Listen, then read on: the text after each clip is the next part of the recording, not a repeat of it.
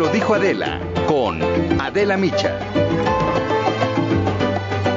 Esta es la crónica de lo que ocurrió el pasado 7 de julio. A la una de la mañana, un comando armado integrado por 28 hombres, la mayoría extranjeros, entró a la residencia del presidente de Haití en Puerto Príncipe. Los asesinos ingresaron con mucha facilidad, demasiada. Siete llegaron hasta la recámara del presidente haitiano. Según la prensa local, querían que firmara su dimisión. Se negó. Los hombres lo torturaron hasta matarlo con 12 disparos. Balearon también a la primera dama. En un principio se creyó que había muerto, pero sobrevivió. El comando salió de la residencia, pero en su huida los estaban esperando las fuerzas de seguridad haitianas en un retén. Ya era de mañana, los mercenarios salieron de los vehículos, muchos dejaron sus armas. Algunos huyeron por una ladera, otros se refugiaron en un local vacío. Ahí murieron después tres de ellos en un enfrentamiento y eran colombianos. Otro grupo se escondió en la embajada de Taiwán 11 hombres que fueron detenidos al día siguiente. A más de una semana de este magnicidio quedan más preguntas que respuestas. Nadie sabe, por ejemplo, por qué no reaccionó el equipo de seguridad del presidente que estaba ahí, supuestamente resguardando la residencia. Las sospechas recaen en su jefe de seguridad, quien además de ser investigado por traficar armas, había viajado recientemente a Ecuador, a Panamá a República Dominicana y a Colombia. En esta operación participaron precisamente 21 colombianos, todos exmilitares muy bien entrenados. 18 fueron detenidos, los otros tres ya habían sido abatidos. Así lo anunció el primer ministro interino, Claude Joseph. Esos malhechores los criminales que asesinaron al presidente los hemos aprendido. Capturado. Están en manos de la policía, como puedes apreciar. Los colombianos fueron contratados por la empresa Counter Terrorist establecida en Florida. Y fue esta agencia de seguridad la que trasladó a los mercenarios a Haití y la que presuntamente organizó el magnicidio. Uno de los hombres que dirige esta empresa es Anthony Intriago, un colombiano, a quien Nicolás Maduro acusa, sin presentar pruebas, de ser amigo cercano de Juan Guaidó, el opositor de la dictadura de Venezuela.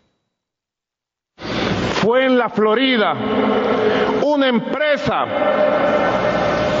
con las siglas CUT, CUP, propiedad de un militante de la derecha venezolana extremista, amigo personal de Leopoldo López y de Juan Guaidó, de apellido Itriago, quien contrató a los mercenarios y quien dirigió desde la Florida el asesinato del presidente Jovenel. Y les decía que en un principio se creía que el presidente haitiano había sido asesinado por uno de los muchos grupos armados que tienen asolado Haití. Sin embargo, las sospechas se centran en Emmanuel Sanón, un médico haitiano de 63 años que vivía en Florida. Llegó a Haití en junio en un avión privado acompañado de seis colombianos. Quería ser el nuevo presidente. Según las autoridades haitianas, habría otros dos autores intelectuales, pero sus identidades todavía no han sido reveladas. Emanuel Sanón, detenido este fin de semana, había sido muy crítico con los liderazgos políticos de su país, como se puede ver en un video del 2011 que podemos ver y escuchar un fragmento. ¿Dónde está el liderazgo para Haití? No aparece en ningún lado. ¿Sabes por qué? Porque son corruptos. Conmigo en el poder me preguntarás, ¿qué estás haciendo con mi uranio?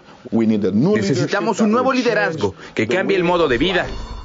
Y lo cierto es que quedan muchos cabos sueltos. ¿De dónde consiguió este hombre, Manuel Sanón, los recursos para financiar el atentado? Además, la vaguedad de las explicaciones de la policía están despertando muchas sospechas entre los haitianos. Y hay más.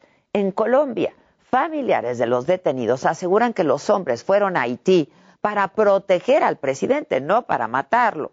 Además, algunos de los mercenarios dijeron que la intención solo era secuestrarlo para que subiera al poder el primer ministro Claude Joseph, otro posible autor intelectual. Todas estas versiones pues hacen más confusa la investigación del magnicidio. A la pobreza en Haití ahora hay que agregarle también este caos político. Hay dos primeros ministros que se están disputando el poder. Mientras tanto, los haitianos desean saber qué hay detrás del asesinato de su presidente, que pareciera el guion de una película de Hollywood. Esto es, me lo dijo Adela, yo soy Adela Micha y ya comenzamos ahora también por la cadena nacional del Heraldo Radio.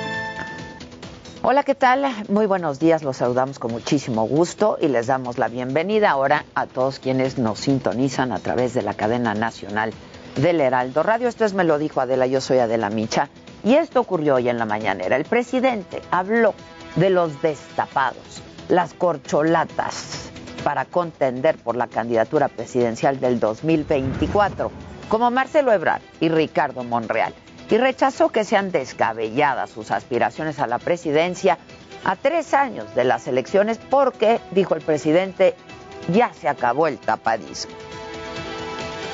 Todos tenemos derecho y nada de este, prácticas porfiristas.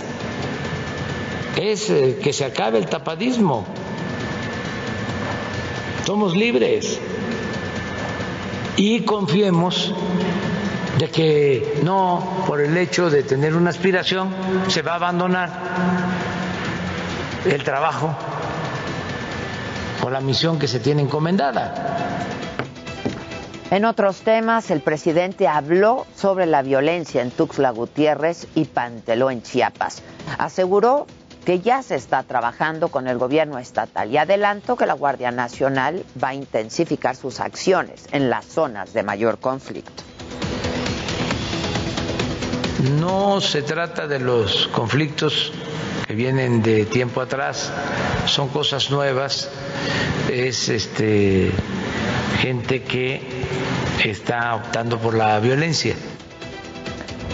Y sobre el asesinato de 111 periodistas y defensores de derechos humanos durante la actual administración, el presidente dijo que se está llevando a cabo una nueva estrategia en su gobierno y que se está trabajando para mantener la paz y la tranquilidad. Si me tocara informar, ya lo dije, sobre delitos del fuero federal, tenemos una disminución del 25%, porque los homicidios, en efecto, como tú lo mencionas, son del fuero común, pero ni modo de decir es culpa de los gobiernos estatales, no, y en temas educativos, el presidente insiste en que a finales de agosto se va a regresar a clases presenciales en todo el país. Esto, pues a pesar de que ya estamos en esta tercera ola de contagios de COVID-19 y llamó a los padres de familia a que empiecen a organizar los preparativos para el regreso a las aulas. Hay condiciones para eso y ya estamos eh, trabajando en el plan para eh, mejorar las escuelas porque han estado abandonadas durante mucho tiempo, eh, crear las condiciones básicas para el regreso a clases presenciales. Y de nuevo, Criticó a los que él llama sus adversarios por las opiniones negativas ante la decisión del gobierno federal de enviar a los alumnos de nivel básico a las escuelas en medio de esta tercera ola de contagio. Y además, eh, nuestros opositores pues siempre dicen no, en vez de volver en sí, vuelven en no. Este, por eso, eh, ya desde ahora, hablemos del tema, porque nos urge el regreso a clases presenciales.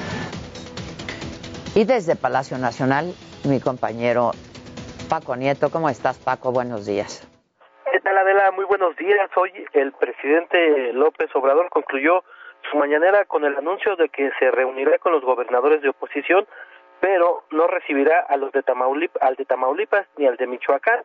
Explicó que en el caso del, del Tapaulipeco, el panista Francisco Javier García de Vaca, pues hay un tema jurídico que enfrenta y tiene que esperar a que haya una resolución. Y en el segundo caso, el del, el del michoacano eh, Silvano Aureoles, pues no quiere, dice el presidente, espectáculos y se debe cuidar la investidura presidencial.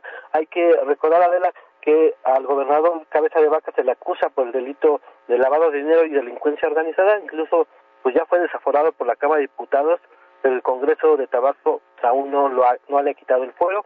Y en el caso del periodista, pues vino la semana pasada a Palacio Nacional a intentar entrevistarse con el presidente para entregarle supuestas pruebas de que el narcotráfico junto con Morena pues ganaron la elección pasada en Michoacán y es que ayer Adela el presidente se reunió con todos los gobernadores electos y en funciones de Morena para hacer una evaluación en materia de seguridad y bajar los homicidios dolosos. Pues dijo que si no termina de pacificar a México por más que se haya hecho mucho en la administración federal actual pues no se podrá acreditar históricamente la 4T por lo que es necesario poner el ejemplo. Criticó a los gobiernos pasados respecto a que no atendieron las causas que obligaron la violencia y dieron un mal ejemplo, dijo, porque no hubo una frontera entre la autoridad y la delincuencia y en ese sentido, verdad, pues el tema de la seguridad será parte de la reunión con los gobernadores de oposición. Todavía no hay una fecha, eh, puede ser de manera conjunta o por separado, dijo el presidente. Bueno, pues muchas gracias, Paco. Gracias. Bueno. Buen día. Gracias. Y en temas de la Ciudad de México, nombraron a la nueva comisionada para la reconstrucción. Se trata de Yabneli Maldonado y va a sustituir a César Cravioto, quien irá al Senado para reemplazar al nuevo secretario de gobierno Martí Batres. Es la jefa de gobierno de la ciudad, Claudia Sheinbaum, la vamos a escuchar. Y aprovecho para eh, nombrar eh, públicamente a la maestra Yabneli Maldonado Mesa.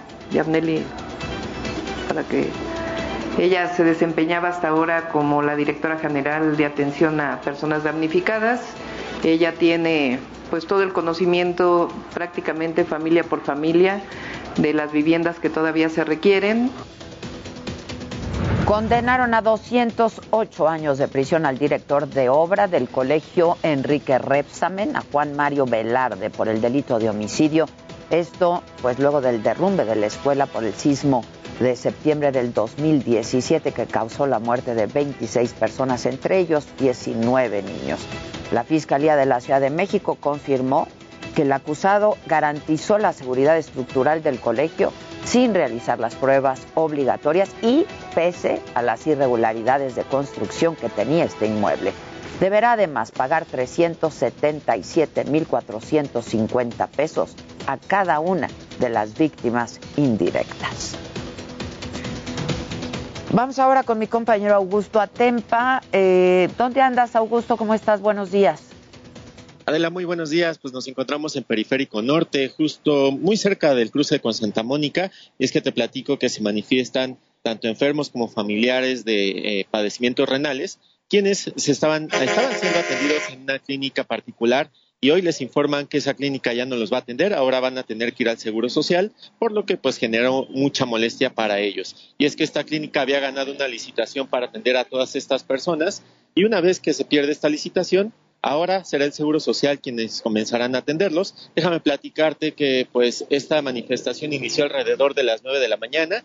Bloquearon los carriles laterales y los carriles centrales con dirección hacia la zona de satélite, pero hace unos instantes comenzó a abrirse los carriles centrales y están en diálogo con las autoridades de la Secretaría de Salud del Estado de México para abrir los carriles laterales y poder así pues liberar todo este tráfico que se está generando en esta zona. Y como parte de, esto, de esta desesperación por parte de los automovilistas, muchos de ellos están abordando el camellón para poder brincar hacia los carriles centrales, lo que por supuesto está generando un riesgo de algún accidente con los que ya van circulando en esta zona. Vamos a estar muy al pendiente para ver cómo se va desarrollando todo este este caos, por supuesto, y estarles informando cuando ya se abran los carriles laterales. Si gustan evitar la zona, pueden utilizar la, avenida, Gustavo, eh, Gustavo Vaz o bien la avenida Adolfo López Mateos.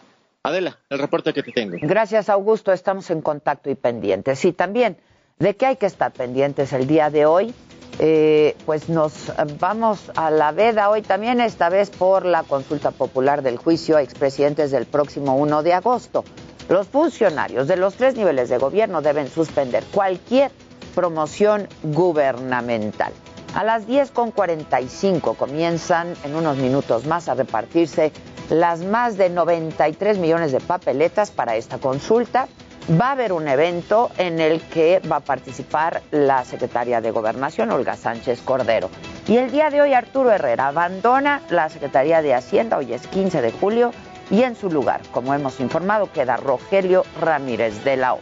A mediodía, el presidente del PRD, Jesús Zambrano, va a presentar una denuncia ante la Fiscalía Especializada en Delitos Electorales por los presuntos vínculos entre el crimen organizado y Morena en Michoacán. Tanto Morena como el Partido Verde definen hoy quiénes van a ser sus líderes de bancada en la Cámara de Diputados. ¿Y de qué hay que estar pendientes en el mundo? Bueno, la canciller alemana Angela Merkel se va a reunir hoy con el presidente Joe Biden. Hay que recordar que pues ya es la última visita de Merkel a Estados Unidos. El 26 de septiembre habrá elecciones en Alemania. Y a las 3.15 de la tarde van a dar una conferencia de prensa conjunta en Colombia. Ahí se esperan más protestas contra el gobierno de Iván Duque. Y eh, sobre la falla que nos reportaba esta mañana mi compañero Alan Rodríguez, esto en la estación del Metro Instituto del Petróleo de la línea 6, el director general del Metro Capitalino, Guillermo Calderón, descartó que se trate de un eh, descarrilamiento y que va a haber transporte alterno, esto lo dijo, de RTP de Norte 45 a Lindavista, esto mientras se restaura el servicio. Así lo digo. No hubo descarrilamiento del tren, simplemente el tren se quedó enganchado en la parte de la escobilla con el aparato de vía. Ya fue desenganchado, ya eh, eh, se regresó el tren a la estación Instituto del Petróleo. Los compañeros del metro están eh, haciendo las últimas revisiones y dictaminaciones preliminares de qué es lo que sucedió.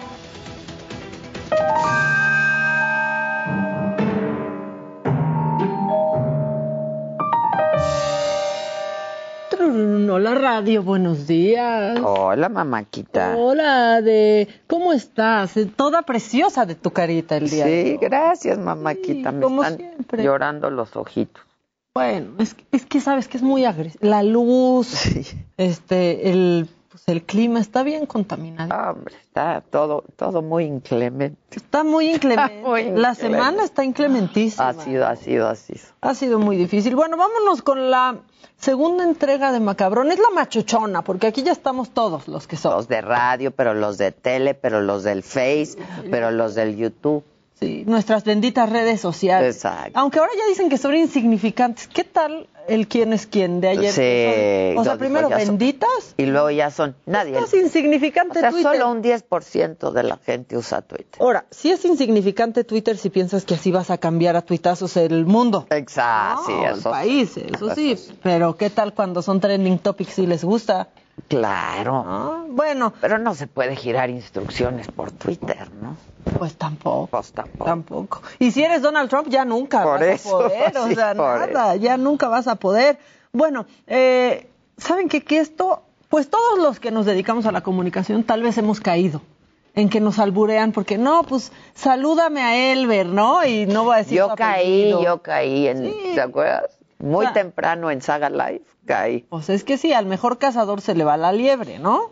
La neta. Ah, se pues le va, se le fue ahora a este hombre que estaba en una transmisión por internet, una transmisión como pues de un partido y da más risa porque se enojó.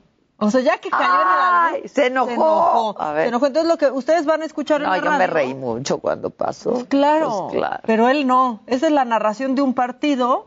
Este, y pues así se nos enojó el locutor. Saludos para todos. Saludos para el Kerry Copito. Saludos para Alberto Núñez. Ahí va, moviendo la esférica. Si lo vas a decir algo, Núñez, te voy a bloquear de la transmisión. Se enojó. A mí no me vas a trolear, de una vez te digo, hijo. De una vez te digo que a mí no me vas a trolear. Ah. Así que otra que escribas, te voy a bloquear de la transmisión. Saludos para todos. Saludos para el Kerry Copito. Saludos para Alberto Núñez. Ahí va, moviendo la esférica. pues es que la verdad, estás leyendo hoy, pues no caes en la cuenta, estás leyendo los mensajes. El Kerry, el señor el Kerry. ¿Qué es el Kerry? O sea, ¿quién piensa que hay alguien que se apellida Copito?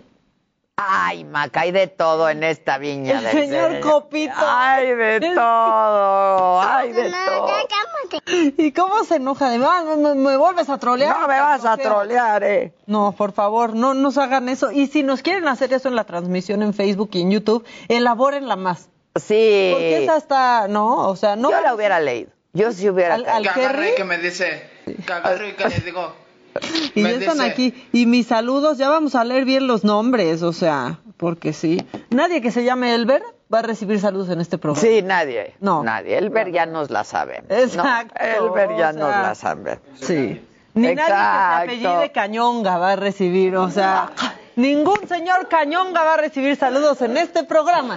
borroso. Es una regla. Sí, porque qué tal que fuera el Kerry. Exacto. Ah, ¿Qué tal que fuera el Kerry y se apellide así? Sí, Cañonga. No, no, no, no. No va a recibir esos saludos. Bueno, en otra cosa que sí está macabrona, fíjate que se nos están poniendo, pues, un poco, qué raro, pero creativos los malos, los raterillos de poca monta andan pues viendo, o sea, en lugar de aplicar como te dice la maestra de chiquita, si esa creatividad la aplicaras para la ah, escuela, te iría mejor, ¿no?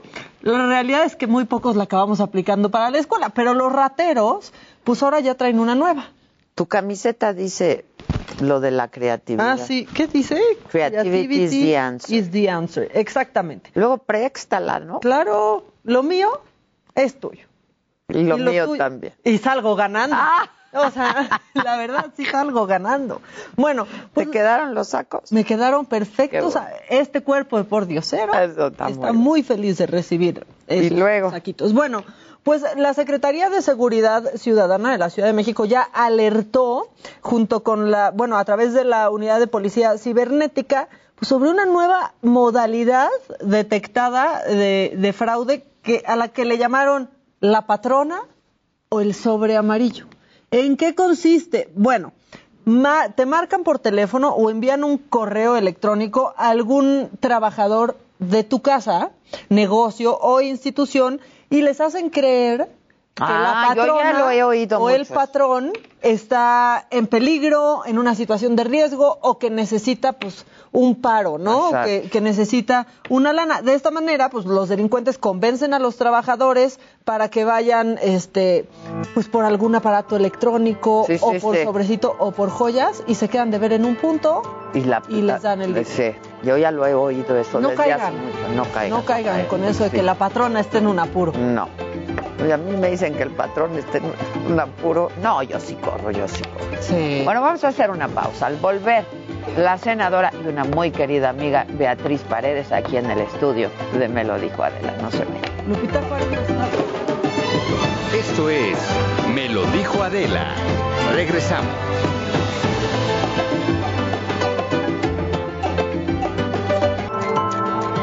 Continuamos en Me lo dijo Adela.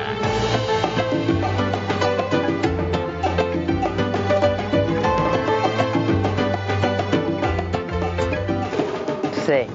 Bueno, a mí ya se los adelantaba, me da un enorme gusto porque es una gran conversadora, porque es una política profesional, ¿no? De hace muchos años, una mujer culta, inteligente y es sobre todo una gran amiga. Yo te tengo un enorme cariño. Beatriz Paredes, bienvenida. Adela, muchísimo gusto. Y es en serio lo que digo. Tú sabes que nos tenemos cariño. Nos tenemos cariño, nos queremos. Hemos parrandeado. Hemos eh, platicado, hemos estado tristes, contentas. Sí, sí, Sabes que te quiero bien. Te ha tocado de todo de mi vida y a mí. Qué bueno. Qué bueno, la verdad y son de esas amistades que nunca se olvidan. No nos hemos visto hace un buen rato. Esta pandemia nos ha distanciado mucho a todos, pero pues yo creo que desde hace dos o tres años, ¿no? Que no nos... Hace, hace mucho que no nos veíamos, así es que me da mucho gusto encontrarte Estuviste fuera, ¿no? Cuatro añotes en Brasil. Cuatro añotes en Brasil. ¡Pobre! ¡Ah! Fíjate que estaba recordando que me tocó la Olimpiada en Brasil y pienso con... Eh, tristeza para la sociedad japonesa, para el pueblo japonés y para el mundo, que ahora no habrá eh, espectadores en los eventos de la Olimpiada, solo la magia de las telecomunicaciones, pero no eh, todos los fans que ya tenían listo para acudir. qué lástima, robots en vez de, gente.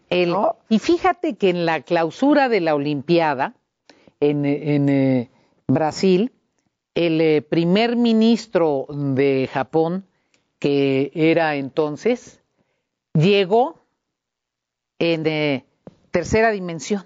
Bajó en una cápsula en tercera dimensión, en medio del estadio donde era la clausura, a invitar a todos los espectadores a Japón. ¿Quién iba a decir que ahora... ¿Quién iba a decir? De manera tecnológica el mundo se va a enterar. Fíjate, llevamos pues ya más de un año con esto. Yo sigo sin dar crédito, ¿no? O sea, dices, ¿cómo iba a pasar esto? Qué lección para la humanidad, ¿no? Qué recuerdo de nuestra De vulnerabilidad, de vulnerabilidad. Si nos ha recordado lo vulnerables que somos y lo pequeños que somos. Oye, pero ahora en el Senado, cómo te va? ¿Cómo estás? Mira, este es un Senado eh, complejo.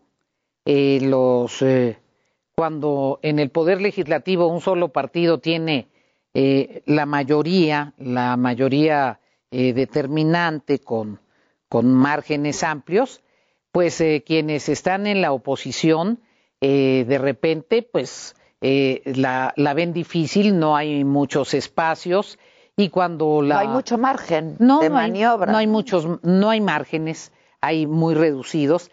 Y, y cuando la mayoría es una mayoría vertical, eh, que tiene un poder ejecutivo muy vertical, entonces pues todavía se achican más. Eh, sin embargo, siempre es eh, interesante, a mí me gusta el poder legislativo, a mí me gusta el debate, a mí me gusta la construcción, la vida plural. De toda la vida. Entonces, es, es, más mi vocación eh, eh, eso. Eh, es un Senado, por otro lado, paritario, con una muy importante presencia de mujeres. Eso nos ha permitido abordar varios temas importantes para las mujeres. Que han sido tus temas también desde hace muchísimos años. Y que nos ha permitido, por ejemplo, consolidar el que haya seguridad social para las, para las trabajadoras domésticas, que era una vieja pendiente eh, demanda muy, muy importante, nos ha permitido insistir y realizar los afinamientos a la ley para a trabajo igual de las mujeres, salario igual. Entonces, la, la agenda feminista ha tenido avances significativos con una participación plural de todos los grupos políticos. Oye, y bueno, en, estas pasadas elecciones intermedias, las mujeres ganaron espacios, ¿no? Así es. Y eso, pues la verdad, este, da, eh, da, gusto, verlo. Eso da gusto. Eh, ahora va a ser importante que, que tengan un buen desempeño en el, en el gobierno y también que quienes ya tenemos experiencia seamos solidarias independientemente de, a, cualquier formación política que pertenezcan. Es importante. Somos Fíjate, ayer este, estábamos en una sección que hay en este programa que se llama Mente Mujer, porque es una, es así se llama el suplemento del Heraldo del periódico, y hablábamos justamente de deportistas, de mujeres deportistas, las que van a ir ahora, ¿no? Este, y, y decía este, una compañera nuestra que las mujeres de pronto no enseñamos a los que vienen, no compartimos lo que ya sabemos con los que vienen. ¿Seguimos en esas? yo, creo, que yo creo que estamos en una, en una transición importante. Eh, también eh, tiene mucho que ver con tu personalidad individual, pero sí yo observo mayor solidaridad eh, femenina entre las mujeres y sí creo que es necesaria. ¿eh? Mm, me parece que finalmente en el caso de, bueno, del periodismo y del ejercicio eh, del poder público, el, eh, quienes eh, han tenido oportunidades o hemos tenido, tenemos la obligación de compartir. Y ustedes han dado buenos ejemplos. Por ejemplo, cuando se han dado estas cosas terribles de ofensas brutales, inaceptables, eh, inaceptables solo propias de un país fascista, en contra de una periodista porque tiene posiciones distintas, independientemente de que las compartas o no. Claro. Eh, creo que ustedes han dado buenos ejemplos de solidaridad entre, entre las mujeres periodistas para que no haya ese tipo de ofensas y de descalificaciones. Y en el caso de eh, las mujeres, la conquista, el exigir ante los órganos electorales que se aplicara la ley, que realmente hubiera paridad en la eh, selección de candidatas, pues también reflejó solidaridad. Pero tenemos que trabajar en eso. Oye, Beatriz, ¿hace cuántos años estás en el PRI?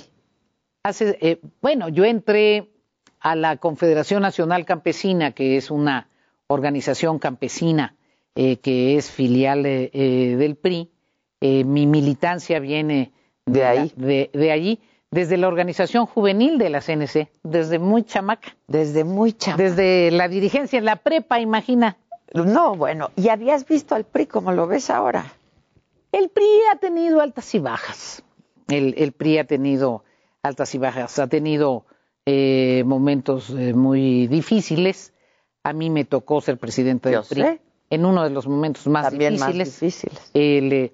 Y creo que eh, este es un momento muy difícil para todos los partidos políticos, no solo para el PRI. Mm.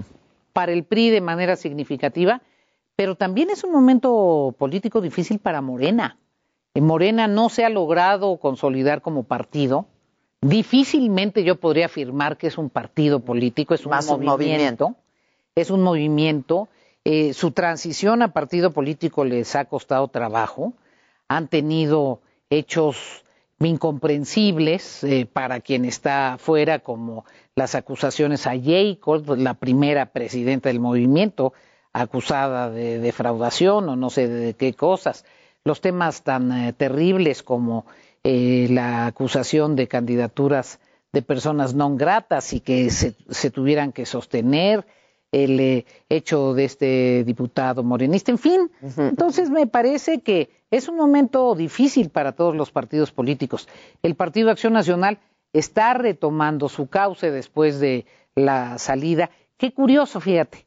Es un partido que ha tenido dos presidentes de la República y los dos ya no están en ese partido. Entonces, eh, eh, no, no es una etapa fácil para los partidos y creo esencialmente que la ciudadanía está muy desencantada de los partidos. Los partidos ya no logran decirle mucho o ya no logran decirle nada, a la ciudadanía. Ya no está representada o no se siente ¿Pero ¿Por qué no lo han entendido? Porque de esto venimos hablando hace muchos años, ¿no? No, no, no, solamente de ahora, ha habido un gran desencanto en por los partidos. Porque me parece que no. Eh, creo que ha habido una gran revolución Adela, en la comunicación, en la comunicación social. Ya no necesitan intermediarios las personas mm. para relacionarse con el poder público. Es la magia de las redes, la magia de la tecnología. el papel de los comunicadores. Entonces, ya no se necesita la intermediación para la comunicación. Se debería, comillas, eh, sentir que es útil la intermediación para la representación.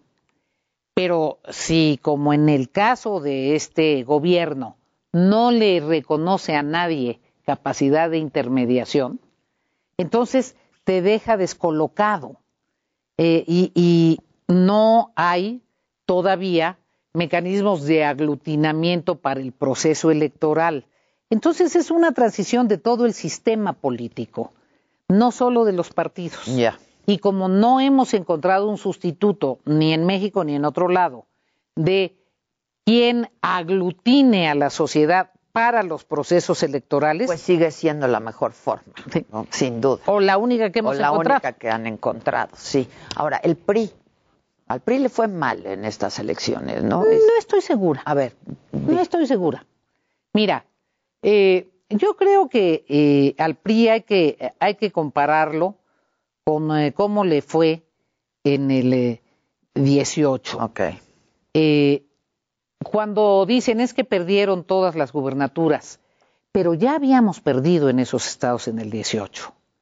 Si comparas el resultado electoral de ahorita al resultado de cuando ganó ese gobernador, es una comparación un poco extralógica porque te está saltando todos estos la elección del 18.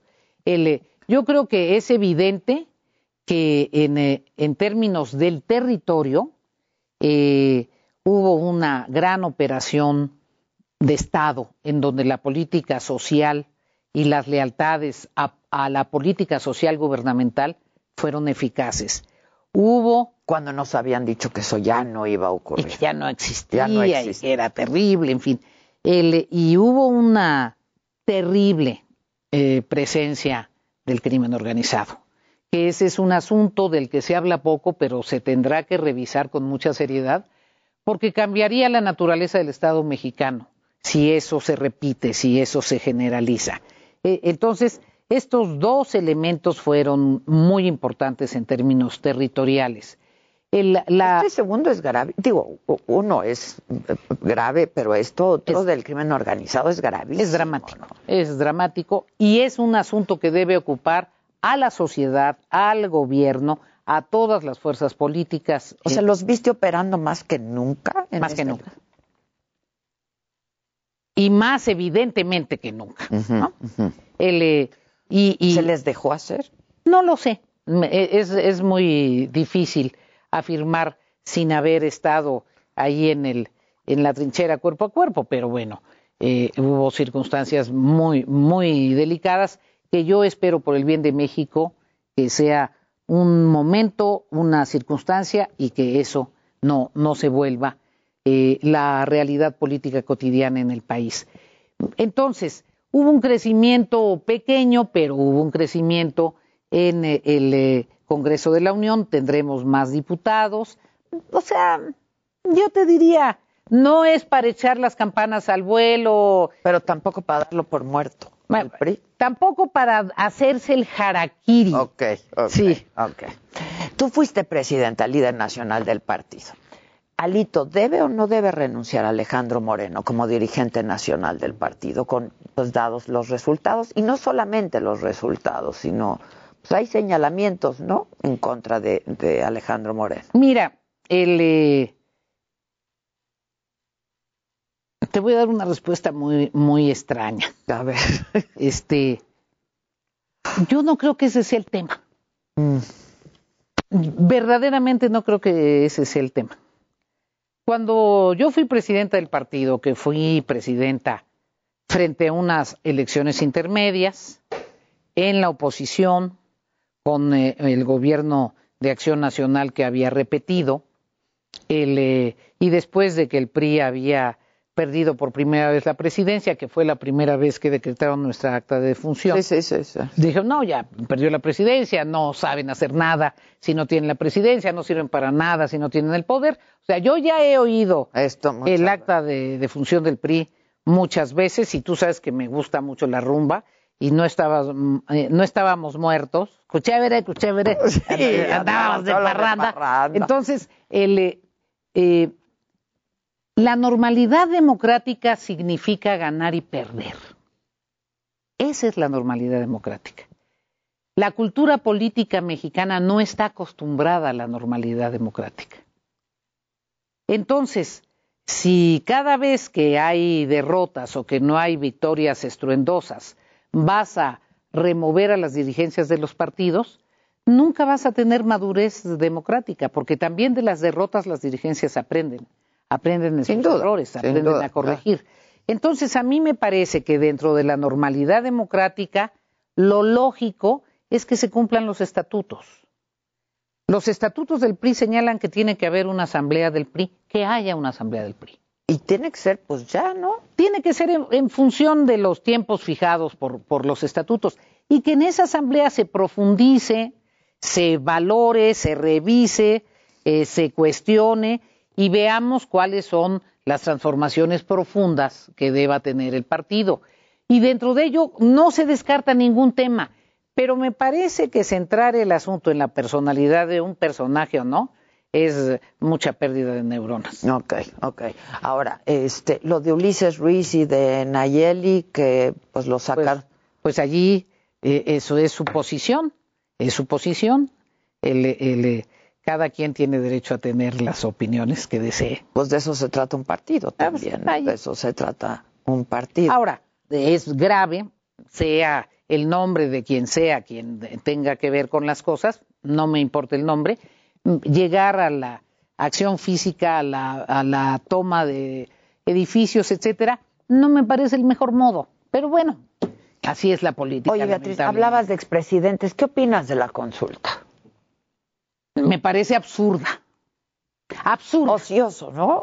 Ocioso, gastas, dinero, gastas dinero ahora que se supone que somos austeros, que eh, el austericidio de la administración han cortado recursos para programas esenciales para operación básica de las instituciones y hay dinero para una consulta que no tiene sentido jurídico. Si quieren aplicar la ley, que la apliquen. Si hay responsables de algo, que los juzguen.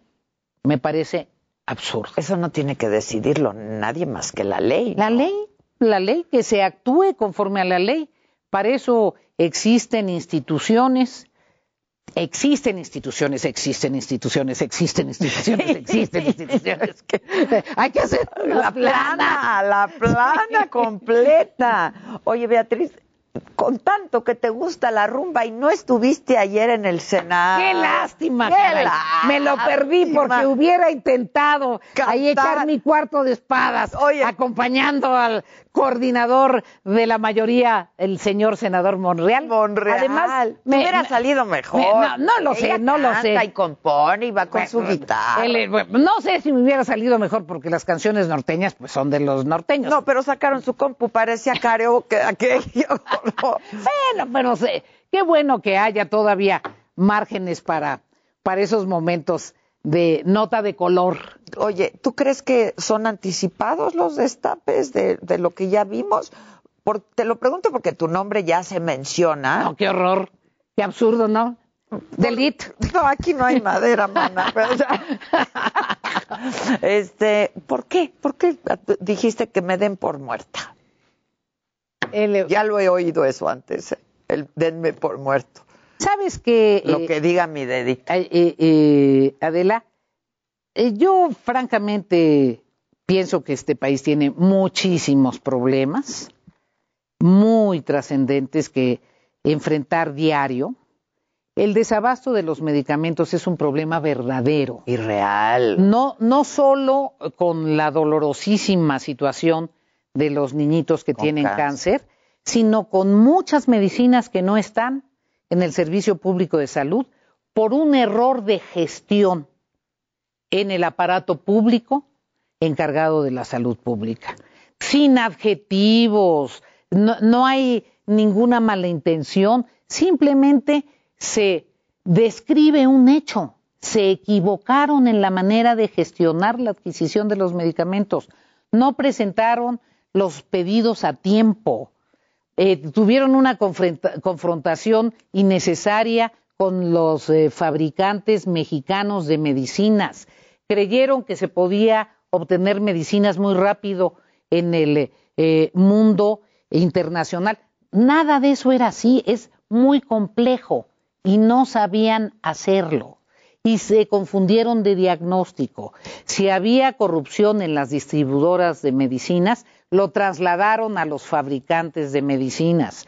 En lugar de meter a la cárcel al distribuidor que hiciera cochupos, de llamar la atención, de llamar a una conciliación para que bajen los precios de los medicamentos y de garantizar el abasto y de presentar a tiempo las solicitudes en el mercado internacional de algunos insumos farmacéuticos. No lo hicieron a tiempo. Se los advertimos, Adela. Por eso yo hablo con absoluta tranquilidad.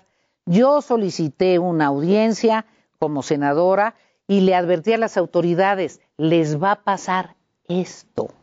¿Corren ustedes el enorme riesgo de desabasto de las medicinas? Lamentablemente no hubo respuesta y la sociedad lo está pagando. Ese es un problema concreto. Otro problema muy importante es lograr que haya una mejor distribución del presupuesto. No puede ser una concentración absoluta del presupuesto a las áreas de energía y descuidar muchas otras áreas. Por ejemplo, el área hidráulica. Necesitamos más inversión en resolver la problemática del agua. es, es crucial y son inversiones de mediano y largo plazo. En fin, eh, hay un conjunto de problemas reales, la recuperación del empleo. No se puede sostener. Casi medio millón de empleos que no han podido recuperarse. Y es el empleo formal. Una cosa es que puedas dar transferencias económicas para acá, para allá, para cuyo, pero se necesita empleo formal. Las economías crecen con el empleo estable pero y formal. Pero por eso conoces los temas. ¿Por qué no quieres? En algún momento quisiste. Pues no, no, nunca he querido. No. Eh, nunca, nunca me, me Lo hemos hablado y siempre me has dicho, hay un problema, ¿no? Este. No, es, no es mi. No, eh, yo soy más un agente del poder legislativo. Okay, Soy un agente que quiero transformar este sistema. Me parece que tenemos un presidencialismo excesivo y ahora exacerbado. Creo que tenemos que modificar el, sistema político. Pero volviendo a la pregunta inicial, creo que es demasiado pronto o demasiado tarde. Creo que es un distractor más. Ya estamos todo mundo metido. Pensando en las corcholatas. ¿Cuándo? ¿Cuándo? Ya hay quitapón. Sí, ya, hay quitapón. ya hay quitapón. ¿Para qué nos distraemos tanto eh, en, en, eso cuando tenemos un millón de cosas bueno, importantes. Pero, a ver, ahora también tengo un minutito, pero también, este, siempre después de la intermedia comienza la carrera por la, por, no, por la bien, sucesión está bien, le, va a dar materia de mañaneras unas, unas eh, eh, cuantas semanas en lo que hay otros fuegos de artificio. ¿La oposición está haciendo su chamba verdaderamente, Beatriz? Mira, la oposición. Ahora que dices las mañaneras, pues la agenda la lleva el presidente, la pone y la quita el presidente. Pues que nos regalen una mañanera en el mismo tiempo, con la misma cobertura, etcétera, a ver si no hacemos nuestra chamba, hombre, también. Pues no la han son instrumentos, son instrumentos. No han hecho. Ah, eh, eh, eh, a ver, que haya un consorcio mediático que les diga oposición les ponemos a, sus órdenes 30 minutos en la mañana para que hagan mañaneras. Ah, en, fin, yo creo que la oposición está haciendo lo que se puede en el marco de una excepcional estrategia de comunicación del Poder Ejecutivo. Lo hace muy bien. Que tomó por sorpresa a todos y que logró que todo mundo se vuelva su eco. Entonces hay que desmarcarse del eco. Tengo ahora sí unos segunditos nada más. ¿Ves perfiles para la sucesión en la oposición? Yo creo que sí, y no los mencionaría ahorita porque Hacienda les cae pasado mañana, el SAT les cae. Bueno, mira, lo del Defonso Guajardo es el colmo. Estuvo ayer Protesto enérgicamente. El Defonso es un hombre serio, responsable, honorable, que ha cumplido con sus obligaciones de información en cuanto a sus recursos que son legítimos. Te quiero mucho, te agradezco mucho. ¿Qué estás leyendo? Bueno, ahora me platicas. Este, te veo pronto en la saga y llevas la guitarrita. Me encantará. Tequilita. Me encantará Tú verte. tomas ron, ¿no? Yo tomo ron. Yo, tú tomas ron. Vamos a hacer una pausa, regresamos. Continuamos en Me lo dijo Adela.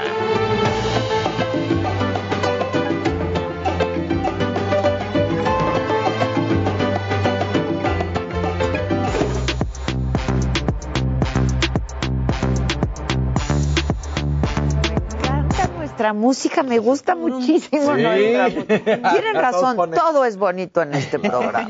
Todo es bonito en este programa. Este, para los de radio ya estamos todos a la mesa. El Jimmy, Dani, Luis Heike, Don Vergat. Don Vergalles, Don Vergalles, la Maca y una servidora.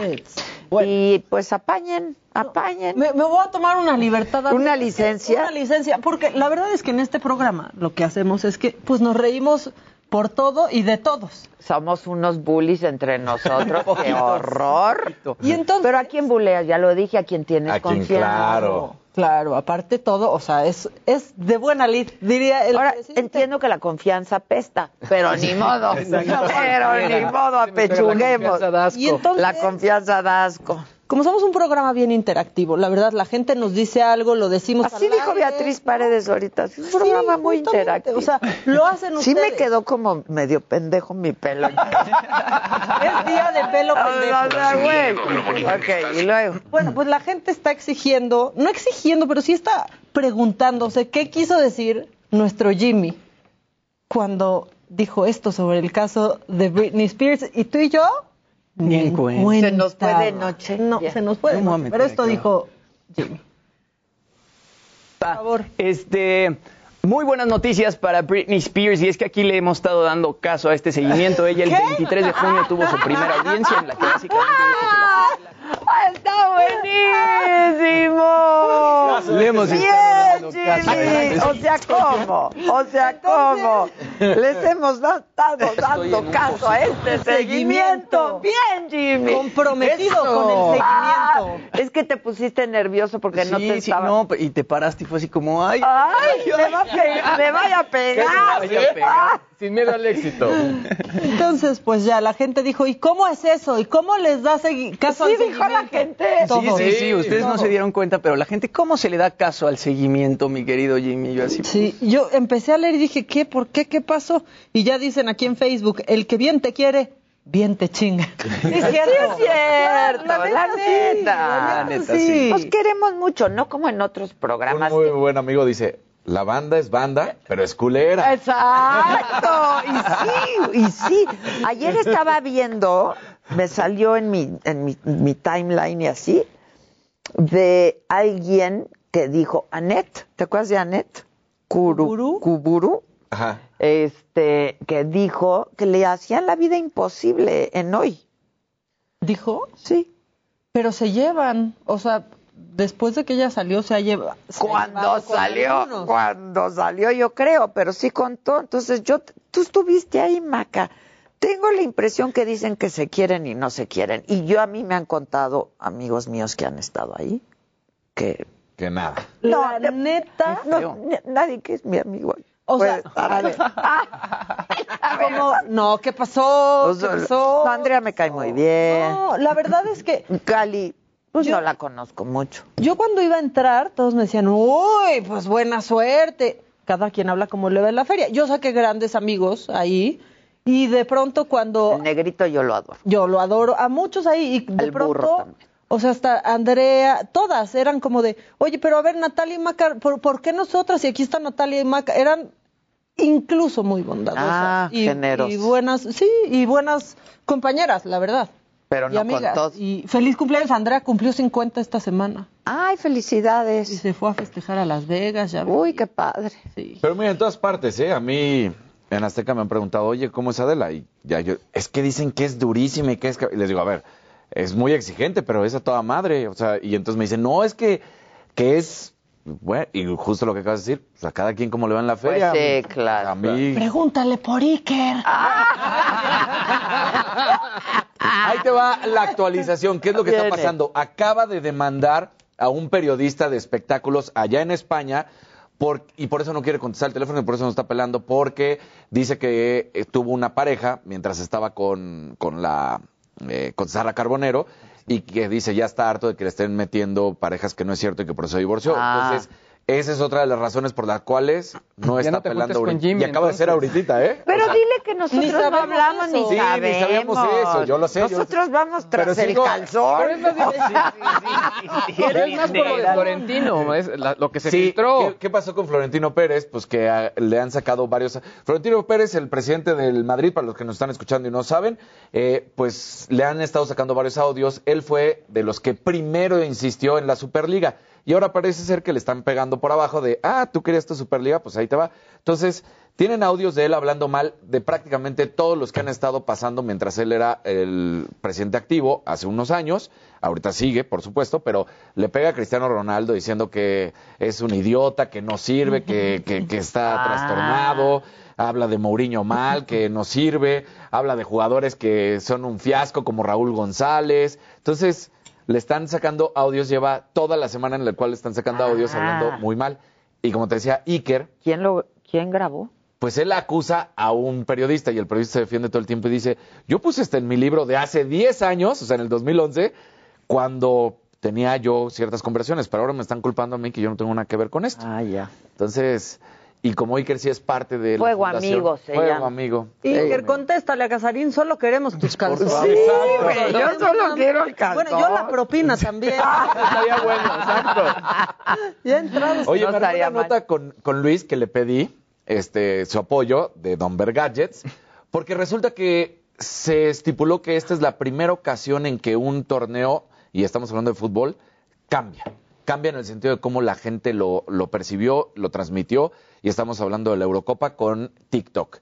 Al parecer, el hashtag fútbol tuvo más de 185 mil millones de, eh, reproducciones. 185 mil millones. Sí. O sea, que es la primera ocasión en la que un torneo cambia. Porque la gente, el público, claramente estaba en los estadios, transmitía, decía estoy haciendo esto, o iba a los entrenamientos, o estaba en la jarra y ponía fútbol y ponía Eurocopa. Entonces, 185 mil millones con respecto a TikTok. Y que además TikTok obviamente era pues un socio comercial de la Eurocopa y que ha ido subiendo en valor. Entonces, bueno, pues eh, nada más en España, por ejemplo, el puro hashtag fútbol tenía 43 mil millones de visualizaciones. Una cosa de locura. De hecho, eh, acaba de salir el día de ayer que TikTok alcanzó los, las, los 3 mil millones de descargas como aplicación, tanto en iOS como en Android, y ya supera o iguala las marcas que han hecho WhatsApp, Instagram y Facebook. Facebook es la primera que no es de Facebook. O sea, es decir, las que alcanzaron ese nivel, todas, han sido pertenecen a Facebook, ¿cuántos? Eh, digo, tienen, ahorita, checo exactamente el número. Pero son esas las que más. Pero el tema, digamos, como meta, todas son de Facebook. Todas son de Facebook. Y Facebook le sigue ganando a todas, ¿no? O sea, todavía Facebook está arriba de Instagram. Sí, pero lo que sí me, llama mucho la atención es que eh, la, la manera en la que trabaja TikTok sí ha sido muy a la Facebook. O sea, sí lo están siguiendo, ah, están siguiendo sus pasos. Vete eh, a la Facebook. Vete a la Facebook, exacto. No te metas con mi TikTok o algo por el ah, estilo. Entonces, está pues, buena esa. Pero, pero el, el, punto importante sobre todo es que sí, o sea, TikTok sí está marcando mucho, mucho un, un parteaguas y sobre todo se va a volver la, la, la que quieren todos imitar. Claro. Habrá que ver, sobre todo, justo hoy acaba de salir una nota que dicen que Facebook es como el Thanos de las redes sociales. Pues es o sea, que... en algún punto va a tronar los dedos y, las demás van a desaparecer. Y los flits ya valieron, ah, ¿verdad? Ah, justo, que, que es la imitación de las historias de, bueno, de, ah, Snapchat, Instagram ya desaparecieron. O sea, y al final Twitter sigue sin encontrarse. Es como una red social que sin ir al, al psicólogo. No se halla. No se halla. No, pero muchos que están ahí luego Pero sigue estando en el top 5, ¿no? Con todo y que no se halla. No tanto, porque al final, en México, por ejemplo, que habíamos comentado que es de los países donde más se utiliza, sigue bajando mes tras mes la manera en la que se está utilizamos la plataforma. Pero obviamente para México. Porque perdió su esencia Twitter. Pues también creo que eh, yo desde mi óptica es por el hate. Es un retrete. Decía, por ejemplo, justo Elon Musk un excusado, que meterse a es un TikTok excusado. es meterse a la batalla. Sí, ¿eh? O sea, meterse a TikTok es como si te metieras a un campo de batalla y tienes que saber a qué te estás metiendo. Eso fue lo que dijo Elon Musk. Eh, a, a Twitter. A Twitter. A Twitter. Es Exacto. un campo de batalla. Pero a fin de cuentas lo padre de Twitter pues Es son los trending topics, es que ahí te, te- te vas ágora, de que ¿sabes? son Pues cuando son padres, porque luego ya están todos cochinos los trending topics en Sí. politizados, asqueroso. Twitter era un ágora y entonces eso era padre. Yo me acuerdo, yo fui de las primeras que usó Twitter, ¿no? Este, en México y me lo disfrutaba mucho porque había intercambio, ¿no? Conversación, era un buen conversatorio aunque fuera Con Twitter pasaba algo. En el 2007 realmente sí eran gritos en el desierto. O sea, sí podía sentir como de puedo desahogarme Claro. y voy a tener como Ahora algún tipo de una- feedback.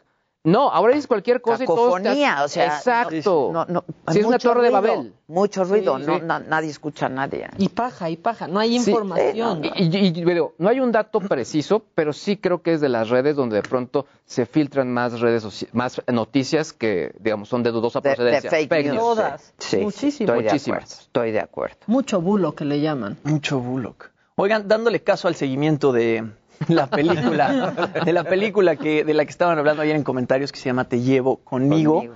Justamente la fui a ver ayer en el cine, se está exhibiendo en Cinemex, se está exhibiendo en Cinépolis y la verdad es que está muy buena. Esta peli ganó dos premios en Sundance en 2020 y bueno, trata, son dos chavos homosexuales que se conocen en la ciudad de Puebla. Uno de ellos es ayudante en un restaurante y conoce a otro que es profesor. El que es profesor, pues sí acepta su homosexualidad. El que es ayudante de cocina no la acepta porque además estuvo casado con una chava y tiene un hijo.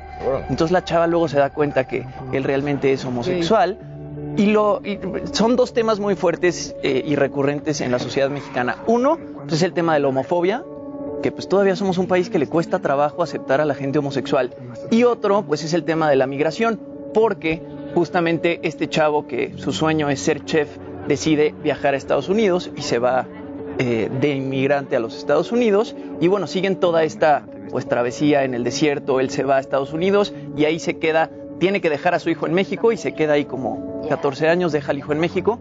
Y su pareja, que es el, el profesor que, que conoció, pues lo va y lo busca en Estados Unidos. Entonces, pues realmente es, una película muy padre, es una película mucho como de lealtad entre dos personas que se aman. Además, también sale Michelle Rodríguez, que hace una actuación increíble. Michelle Rodríguez es mucho de hacer comedia, yo nunca la había visto en un papel tan serio como este, y la Pues es- verdad es es, que drama, lo hace. ¿no? Un drama, sí. Y lo hace muy bien. ¿En el Entonces, cine solo? está en el cine ahorita. No está en ¿Cómo fue ir al plataforma. cine, Jimmy? Pues estaba. ¿Ya habías ido al cine? Ya había ido al cine, había ido al cine un par de veces y ayer estaba muy vacío. Había otras dos parejas, yo fui con mi novia y muy bien. Oye, este, Gisela ya habló con Carlos Rivera y dice que lo- no lo has buscado. Gisela.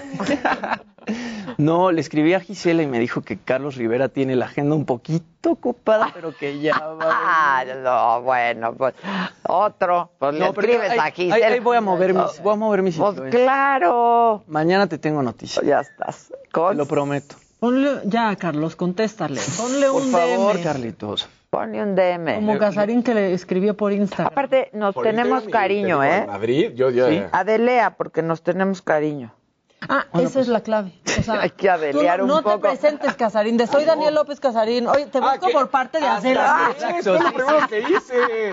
¿Tú crees que agarré y dije, soy Daniel López Casel? Y dije, hola, hablo del programa de Adela Micha, soy su comentarista No, es que sí nos tenemos cariño. ¿eh? ¿No les dan mesa en un lugar? Se- a la señora se le complicó. No, porque eso hace toda la gente que ni me conoce. A De la pronto me ha se le llegado. complicó. Que- ay, luego dicen que son mis amigas, yo ni las conozco. No, yo una vez ¿no? fui a comprar unas ropas a una tienda y el vendedor me dijo, no, sí, porque Adela viene mucho. Y yo, Adela viene mucho. Es me mentira, estás mintiendo. Adela me no va. Adela no va mucho a ningún lugar, fuera de ciertos espacios. Exacto. Rubén Caro, muchas gracias. Nos invitó un cafecito, pero podemos compartirlo todos. Pues sí, ya, total. Este, ya casi es viernes, que traemos un brillo. pues se te agradece. Sí, sí. Oigan, una cosa macabrona que este Que ya se cotiza muy caro Carlos Rivera, dicen por aquí. no, él como que no olvida, él no olvida. Bueno, eh, la viuda del presidente asesinado, el presidente haitiano, pues ya subió una foto que nuestro presidente la, la, sigue dando por muerta. Todavía la semana pasada dijo, dijo que murió, bueno, pues no, no murió y ya subió un tuit, ya subió una foto dando gracias a los ángeles que la atendieron porque pues la trasladaron a Miami, Florida, cuando sucedió este atentado. Entonces no, no está, no está muerta, está viva y dijo gracias por el equipo de ángeles de la guarda que me ayudaron en este terrible momento. Con su toque suave, amabilidad y cuidado pude aguantar. entonces pues ya reaparece la, ex primera dama de Haití y avísenle al presidente que no se murió. no se murió. No, bueno. es que esto es de, guion de película. De película. está de no creerse. De película. Y mucha gente sí no sabe que no murió. Porque la información exacto, inmediata fue que había muerto. Que había muerto. Ajá. Pero no, no está. Pero aquí a las horas ya estábamos diciendo que no. Sí, no. Pero bueno, pues eso, eso pasó. Y ya está presente en Twitter y recuperándose la señora. No más para qué. Ya. ¿Contesto una llamada? Sí. Porque ya vi que es como de otra lada. ¿Dónde estás? Hola. Hola, hola, ¿cómo están? Bien, ¿tú?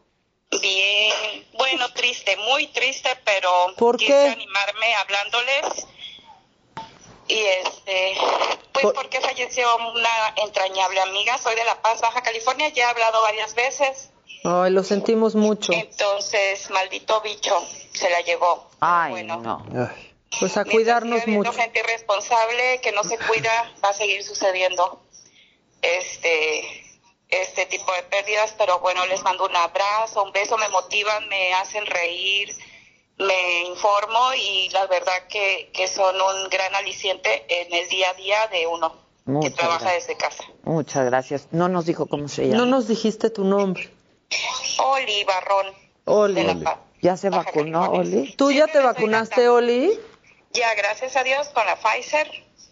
¿Y su amiga? Tengo 52 años y este ya quedé vacunadita, pero igual me cuido como si no la tuviera. Pues sí. Porque ya he perdido gente muy cercana. Ay, lo sentimos mucho. No familiares, porque mis padres desafortunadamente fallecieron hace muchos años, pero este sí gente muy entrañable y este y sí la verdad que está muy muy muy feo el asunto, pero bueno. Oye, ¿tu amiga estaba vacunada, Oli? Ella eh, sí tenía, bueno, tenía una dosis, pero lamentablemente ella tenía un problema de se dializaba, pero estaba muy joven, apenas iba a cumplir 49, 50 años este año. Y se este, le dio a su esposo, a su hija y a ella. Entonces su esposo fue asintomático, a la niña sí le afectó un poquito y a ella la, la tuvieron que intubar. Entonces, entubar, perdón. Está bien pues dicho, intubar. ayer, lamentablemente. Y la verdad sí ando muy triste, muy... Me pegó mucho me pegó muy feo porque es una amiga, era una amiga desde la adolescencia y generalmente mis amigas entrañables, este, de siempre mucho amor, mucho cariño, nunca pelear, nunca enojarnos, sino el verdadero este valor de la amistad, ¿no? Pues lo sentimos mucho y te mandamos un abrazo bien fuerte. Muy apretado, muy apretado y gracias, por vernos. Y, gracias. Y qué bueno que servimos de compañía, ¿no? Un abrazo desde aquí. Muchas gracias. Muchas gracias, los admiro mucho y saludos a los chicos guapos. Gracias, saludos. Bye. Gracias. gracias, un besote. Besos. Qué triste, caray. Qué triste. Qué triste, qué triste. Hay que seguir cuidándonos. Sí. Adela se ve guapísima, su pelo está padrísimo y el amarillo le sienta. Muchas gracias. Todos quieren tu chamarra en WhatsApp. ¿La rifamos o qué? No, la, vendemos o qué? Sí, sí, sí. Acuérdate, acuérdate. Pero es rifa. Vendemos. De la rifa saca. No dije regalo, dije rifa. Rifa, claro. necesitamos. Hoy es quincena y a mí no me da gusto. Oye, ante estas noticias, ¿quieres una, ¿Buena? una historia así de, de, esas que entierne, entiernece el corazón? Sí. Bueno, pues un, un abuelito en, en Argentina eh, ha registrado todos los goles de Lionel Messi, tanto con el Barcelona como con la selección argentina. O sea, le lleva marcaje. Ajá, los escribe tal cual. Y entonces el nieto puso un video para que si le podía contestar Messi y todo. Y pues le respondió Lionel Messi, entonces vamos a escucharlo para los que están en radio y vamos a verlo los que no están viendo. Bueno, obviamente me llegó tu historia, eh, me parece una locura, ni yo tengo guardado los goles de esa manera. Nada, por eso quería mandarte un abrazo grande y, nada, agradecerte por, por eso que haces, por el seguimiento y, nada, todo lo mejor. Nos vemos, chao. Messi, Messi ha sido una sorpresa inmensa. Gracias por venir o por verte mano a mano, de frente, no por ahí, en casa. Gracias. Gracias, Messi, por esto que estás haciendo. Ya. Ahí estás. Son claro 600. sí, claro. 672 goles ha anotado con el Barcelona y 76 con la Argentina. Entonces, imagínate, más de 700 goles escritos que ha hecho el abuelito teniendo su registro. Entonces... De por sí uno anda sensible. Sales con los abuelitos. Sí, el nieto llorando, el abuelo llorando, el abuelo. Sí, claro.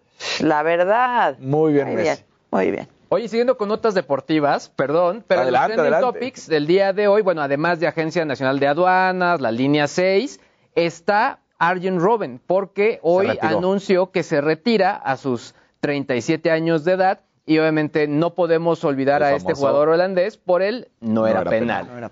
Es el que se tiró. no era el- penal. era el- es el que se tiró, el que hace la imagen que Exacto. se quedó plasmada sí, para sí. la historia, Ya, ya, que era la ya, supuesta ya. falta de Márquez. Yo lo y no. odio. Yo, yo también. Yo lo odio. Es que qué berrinches. Yo lo odio. penal. O sea, y ahí volando así como, ¡ey! Pero, ¿sabes qué me pasó con Stoikov? El jugador también... eh, Risto. Búlgaro. Risto, Risto Stoikov. búlgaro, sí, que también Búlgaro me caía gordísimo, pero ya como comentarista me cae muy bien. Sí, entonces, ahí Ah, a sí mí ya. también. Así pasa luego. Sí, pero Risto Stoikov nunca le hizo nada a la selección No, mexicana. claro. De hecho, Pues cuando se enfrentaron... Bueno, sí, nos ganaron en el Sí, por Mundial. eso, cuando se enfrentaron en el 94 no hubo ningún problema. Ahí está, ahí está, ahí está. Esa es la imagen En la imagen. Icónica de él llorando. Ah, y Rafa Márquez ya. así como de, ¿tú qué? Me gustabas pa' más, compadre. aparte enorme ahí, o sea, la Jun se ve chiquito Sí. Pero ¿Se además era tira? el mundial donde Neymar también se tiraba y todo Sí, este rollo. pero ese no era penal. Sí, o sea, efectivamente. digo, la verdad es que hoy en pues día íbamos algunos dicen que sí era penal y otros que no. Para mí, sí hay contacto, pero son de esas ocasiones en las que, pues, ¿dónde pone el pie Rafa? Pues o sea, sí. claro, no, no había nada que hacer, no era penal. para Yo mí. me acuerdo de ese día como si hubiera sido ayer. Se paró mi vida. Adela. O sea, yo sé que es una exageración, pero todo se detuvo a mi alrededor cuando marcaron el penal y yo, no puede ser esto. O sea, no puede, sentí que se me, mu- que se me murió alguien. No, no digas eso. Íbamos, doctora. íbamos, no. es que estábamos calma, calificando, doctora, calma. estábamos calificando. Es de terapia, estábamos calificando, Sí. ganándole a Holanda y sale este con su A Holanda. No, y luego más adelante en la jugada de la victoria de ellos, cuando entra el Tecatito, el Chicharito le dice, ponte en esta zona. Y no se pone y de ahí viene la jugada del gol. Entonces dices, No, no, puede ser. no puede desolador. ser. Sí, sí, fue horrible. Oye, escribió el Poncho, un amigo de, de este programa y un amigo nuestro, y dice, este, envíame un saludo al aire, soy amigo de Adela. Quiero ir a comer a donde nunca hay lugar y diré, vengo de parte de Adela. Entonces que usemos ese hashtag. Muy bien. Hashtag vengo de parte de Adela. Vengo de parte de Está bien. No, siempre sirve para algo bueno, ¿eh? Sí sepan dónde decirlo. Exacto. Sí, Estás tú bien. decides, tú decides dónde lo usas. No, Exacto. Como, como dirían, un gran poder requiere una enorme responsabilidad. Exacto. Ay. Es cierto. Así que digas gran poder, esta está exagerada. No, no, claro que no. No hay un lugar. Es que viene Adela y me pidió esa mesa. Y se la dan. Y se paran los que estaban comiendo. Exacto, se paran ahí con el plato. Con el plato. Es más, si alguien ha hecho eso, No. lo corro, ¿eh? Claro que nadie ha hecho eso. Claro que no. O sea, nadie que trabaje contigo. Claro que no. Ay, no. O sí, sea- pero no, a mí, que yo haya ido y hayan hecho eso, nunca Ah, ha ocurrido porque me no, paro y me claro voy. que no. Me De quitar a alguien, no. Un Eso sí minuto para qué, hijo.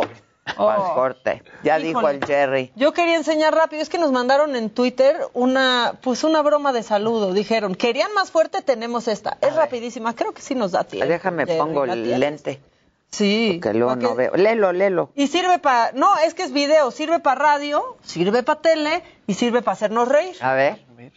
Y dice, buenas tardes, para mandar un saludo a mi papá, que ayer cumplió 81 años, siempre pendiente del noticiero.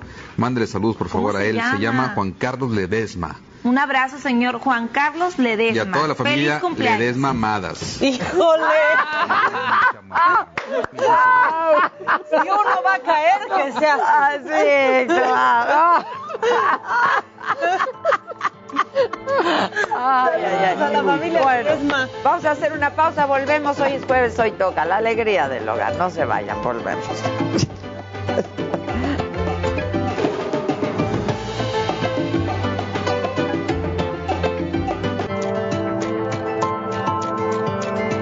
Continuamos en Me lo dijo Adela. Pero no, no, lo, no lo internaron así de, de, como grave. Ya. Sería así en Guadalajara. Ah, Pues, pues ven a presentar, sí. ven a, A ver, ¿a qué presentar, hora? a ver a qué. Ay, ¿por qué? Qué bonito se lleva. Bueno, yo presento a mis invitados, Juan Becerra, mi querido Zavala, ¿cómo estás? Bien, y. Lozano le están poniendo el micrófono, llega tarde, llega. Lo vamos a microfonear, luego qué pasó. Ah, Mira, tú tuiteas temprano, pero llegas tarde. Exacto. Como que siente que ya con Precisamente. el que era Claudia yo. tuiteando. Media llegada, ¿no? Sí, ¿qué tanto le Critica, critica, Critica desde la mañana. Estás Yo no sé Critica, cómo critica. todavía les gusta tuitear. Ah, claro que sí. Y en Ay, especial Somos del aquí 10, Lozano. somos Sí. del 10% de irrelevantes de este país. Sí, son los 10%. Entre ellos está el y las benditas ¿Cómo redes, y las benditas redes sociales que Ya son malditas.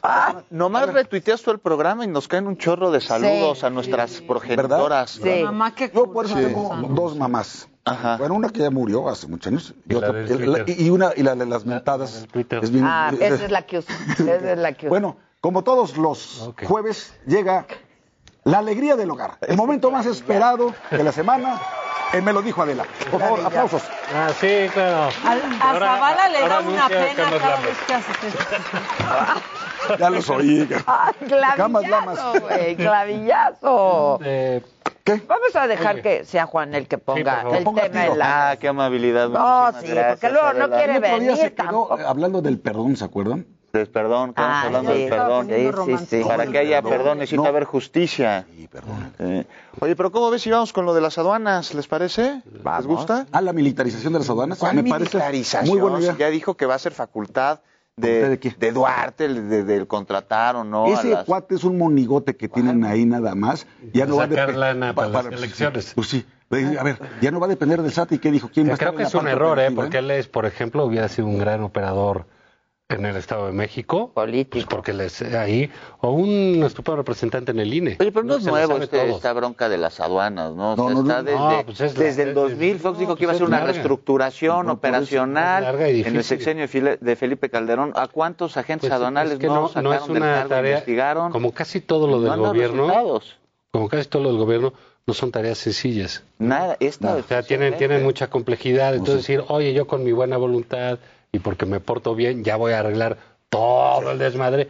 Pues no, mira, ya van tres años y apenas está sacando un plan para las aduanas. No, bueno, es y ya una mandó continuación ahí de otro al, plan. al, al consen de la señora de la corcholata mayor. Sheinbaum. Mm. No. ¿Cuál la corcholata? corcholata mayor Olga Sánchez. Ah, ¿no? la- esa es corcholata. No, hombre, no, sí, ya Ah, dijo- claro. Ya dijo que no, Juan Ignacio. No, dijo que no. no, no Como viniste la semana pasada y te estás desatendiendo de las noticias. No, Ella no, ya, ya se descartó. no, es ¿Cómo corcholata. crees? No uy, qué Lo dijo. Ah, Ya dijo que se va a retirar. Oye, la desazón es enorme en el país. Oye, Amanece Con razón- nublado todos los Con razón se siente así una pesadumbre, Sí, una una chingada, ¿no? una Algo así nata, como- Oye, ese es otro tema, ¿no? El de las corcholatas y los ese destapadores. es un Espérate. tema. Hay Vamos más acabar- destapadores que corcholatas. Espérame, espérame, espérame. Antes de. ah, Porque ya veo que no le va a ir bien con No, de la pero militarización yo de las no aduanas. administro las aduanas. Después del, tú, de después del Fisgón, eres el más grande porrista de la 4T. De plano. No, que eso estuvo Oye, qué honor. No, no.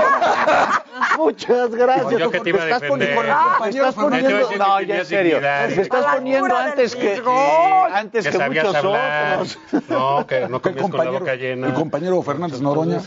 No, me parece que hay que ser muy crítico, ¿no? No. Porque de entrada sí, yo les quiero aclarar que yo no formo parte de ningún partido político, pero sí simpatizo con un cambio que se debe realizar en el país y para eso necesitamos tener juicio crítico y ver hacia adentro del cambio y a todas partes, porque el fanatismo cega y cega a todos. Nada más te voy a decir que cuando yo era senador, Ajá. pasamos la ley de seguridad interior y nos fue del nabo. Ajá. En la calle nos decían golpistas, ¿cómo se les ocurre hacer una ley de seguridad interior? Y era para acotar el papel de las Fuerzas Armadas en auxilio de las autoridades civiles. Así es. ¿Ok? La Corte después echó abajo esa ley y se acabó. Pero nos mentaban la madre de todos, actores, Gal García y todos estos, ¿te acuerdas? Bueno, bueno, ¿y sabes ahora qué diga? Ah, y salía, y salía Mario Delgado con ah, su cartelón, con el cartoncito de que no es la militarización de México. Ah, pues y Bartlett, qué guapo, qué, qué distinguido, este ¿no? Bueno, y luego Bartlett igual les echaba unas peroratas en el Senado diciendo, no se están dando cuenta que, están militarizando el país y que la ciudad... Así, así, así, ¿eh? ¿Y ahora qué, qué dicen todos estos? Oye, pero es militarización. ¿A quién le encargas la operación de las aduanas? Las aduanas y los puertos, al ejército y a la marina. ¿Te parece algo razonable? Oye, pues es que ¿quién más los puede atender ante el nivel de corrupción? Perdóname, son los pobres agentes aduanales están corrompidos este, o están amenazados. Y que te toda la razón. Y yo nada más te pregunto, ¿cuál es tu sorpresa y cuál es tu problema? si lo que está militarizado es el país. O sea, el, presidente López Obrador no ha hecho otra cosa que militarizar. Darle todo absolutamente. Ya nada más les falta a los soldados dar clase de inglés. Y repartir ah, el gas bienestar. Lleva, y repartir el gas. en la Guardia Nacional. Sí. Ah, sí, eh, claro. Ya anunció que la Guardia Nacional. El gas. El gas ¿no? sí. En vez de estar combatiendo la inseguridad o lo que fuera, o tener otras tareas prioritarias, van a atender una empresa que va a repartir gas. gas van a ir ¿no? recogiendo gas las corcholatas. Sí, y entonces pues bueno, yo digo, si ya todo es militarizado, pues sí, hombre. Ya, y luego ves a los civiles que están al lado del presidente López Obrador, no, pues sí, dásela al cabo segundo la responsabilidad, seguramente lo va a hacer mejor. Pero dijo una cosa hoy en la mañana. No, pero regresando a lo de las aduanas, ¿quién más puede operar en este momento el pues, terrible problema de Se supone que el Estado mexicano está para darle posibilidades y salidas civiles al asunto. Es una tarea bueno, pero se supone, pero no es así, la situación está complicadísima. Pero, ¿A quién podrías? Como dijera aquel, como dijera aquel, ¿no? Pues bueno el señor sabía que había muchos problemas en el país, ¿sí o no? Y prometió acabar con ellos. ¿no? Y bueno, se lanzó para presidente para que, digo, en la vanidad, lo que tú quieras, de cualquiera, ¿eh? O sea, no estoy diciendo que sea exclusiva de él. Su vanidad, su ambición, lo que tú quieras.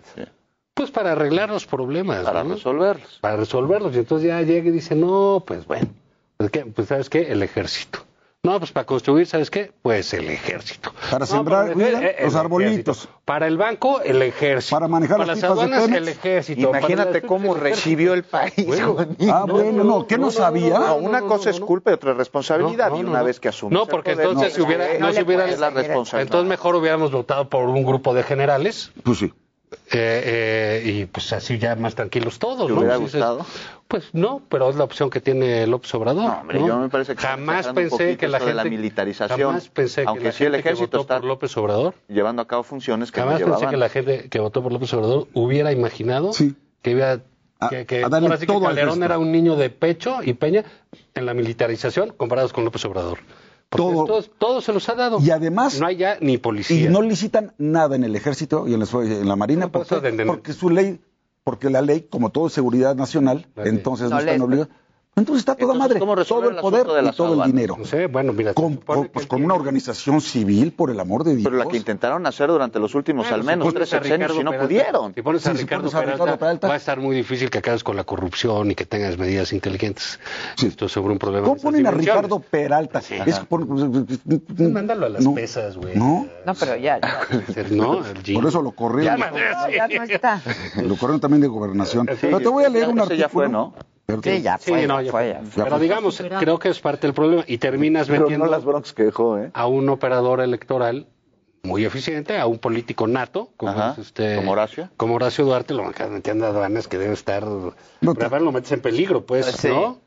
No, sin duda que es una posición y también. Oye, pero vamos a lo de las corcholatas, ¿no? Porque vamos a lo de las corcholatas. ¿Cómo ven ustedes los, los autodestapes? Es como una, me parece que es una versión del dedazo, pero medio inversa, ¿no? Porque ahora no es el presidente quien dice y señala quiénes van a ser los candidatos, sino ah, entonces son bien. ellos los que levantan la mano no, y algunos son Yo ya dijo que él va a nombrar él, la corcholata. Él, él, como que dejó ahí entrever algunos sí, nombres. Él ¿no? empezó. No metió a Monreal y no ese ya se destapó Monreal, ayer ya, y dijo que no le parece cómo va a ser Porque un el día sistema antes de encuestas, El destape traidor, de Monreal, Monreal, Dijo, el, dijo el presidente que también dir, eh, eh, dirigentes en el partido, en sí. el legislativo y coordinadores y entonces ya lo Mira, metió y ya salió. La, ¿Cómo se usa la corcholata para empezar? Se usan taparros. Bueno, no, pues, el, pues si de Beatriz Paredes estuvo aquí, dijo, qué sí, buena estuvo tapón, la entrevista. Sí, ya hay quitapón. Déjame, pues sí, ahí está la revocación. O sea, exacto, años, ¿no? exacto. Déjame, antes de sus corcholatas. No, no, pero no, está muy enojado. No, porque esto es bien importante. pero rápido, porque se va A ver, tampoco, tampoco, tampoco me ¿De quién es el programa? ¿Eh? ¿De quién es el programa? De, de Maca. Ah. Todos sabemos. Todos. Nomás hace una vuelta los viernes. sí, aprovecha. Ahora ya va a ser cada viernes. ahí les va. Ahí les va. Artículo 129 de la Constitución Política de los Estados Unidos Mexicanos. En tiempo de paz, Ninguna autoridad militar puede ejercer más funciones que las que tengan exacta conexión con la disciplina militar. Punto. Oye, ¿y en las aduanas no hay un asunto que, puede, que intervenir el ejército ante la enorme cantidad de contrabando y corrupción? A ver, ¿cuál es exactamente conexión con la disciplina militar? En tiempos de paz. Nada más. No pueden hacer nada. Por eso están las autoridades civiles. Este es un Estado civil, entiéndelo. O sea, es un Estado, no es militarizado. ¿Sí?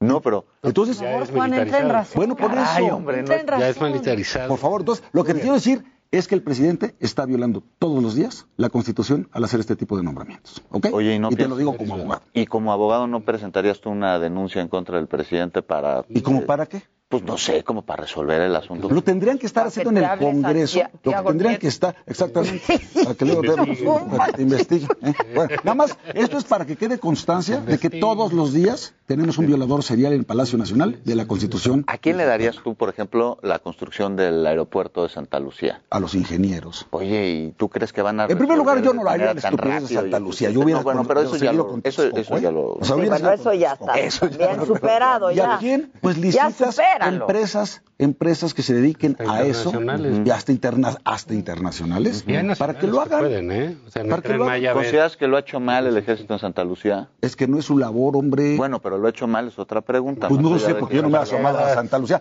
Pero, va a ser un... Eso, no, no, no, o sea, ¿por qué nos expones a eso? Para que quede una estación así como la tapo, pero con aviones. Pues son soldados. Quisieron ser soldados, formarse. De verdad, el aeropuerto está... Sí. No construir aeropuertos. No, no, el actual. El actual, el Benito Juárez. Sí, o no, ese de veras. Eso tenemos empresas pero hace 30 años. Chingones mexicanos y buenas empresas La terminal extranjeras. Dos no estaba así. No estaba así. Es un, no es un mugrero. Huele todo. Todo está abandonado. El país está tirado. El país está abandonado. Mientras el señor juega las corcholatas. A las corcholatas. Y fíjate qué sentido, él que se dice que es humanista, sí. ¿te das cuenta qué bonito habla de la gente? No, pues aquí que los solovinos, así se les, dice a los que llegaron a apoyarlo, como los perros y bla, bla, bla. Luego que los pobres son como mascotas. Como mascotas que hay que alimentarlos. Y, luego a sus, a sus, eh, a sus colaboradores pues, son corcholatas. Sí. ¿no? Y él es el destapador. Y él es el destapador. Sí. Debería destapar el excusado que tiene en Morena, que apesta una cloaca, y por eso el tipo dijo, ¿saben qué? Esto lo decido yo. Porque lo que vio en Morena, que no podían manejar una candidatura de un Estado sin generar un problema nacional, pues imagínate para la presidencia. Entonces dijo, ¿saben qué? De una vez, no va a haber confusión. el que elige soy yo y los que pueden concursar son estos y, ciertamente Monreal no, está. También, Monreal iba para ver cómo, no sé, cómo funcionan es, sus es, lo que dijo hace un momento Beatriz Paredes. Primero debería conocerlos. Es lo que yo dijo creo Beatriz. es un distractor. Es un distractor. Es un distractor. Una, Antes de que cumpla tres años, ya sacó, ¿eh? ya sacó esto. Y lo saca el día después, y lo saca el día después de que le mete su madrazo a Ildefonso Guajardo indebidamente, y lo saca el día después de que está su hermano Martinazo recibiendo también lana, igual que el otro hermano.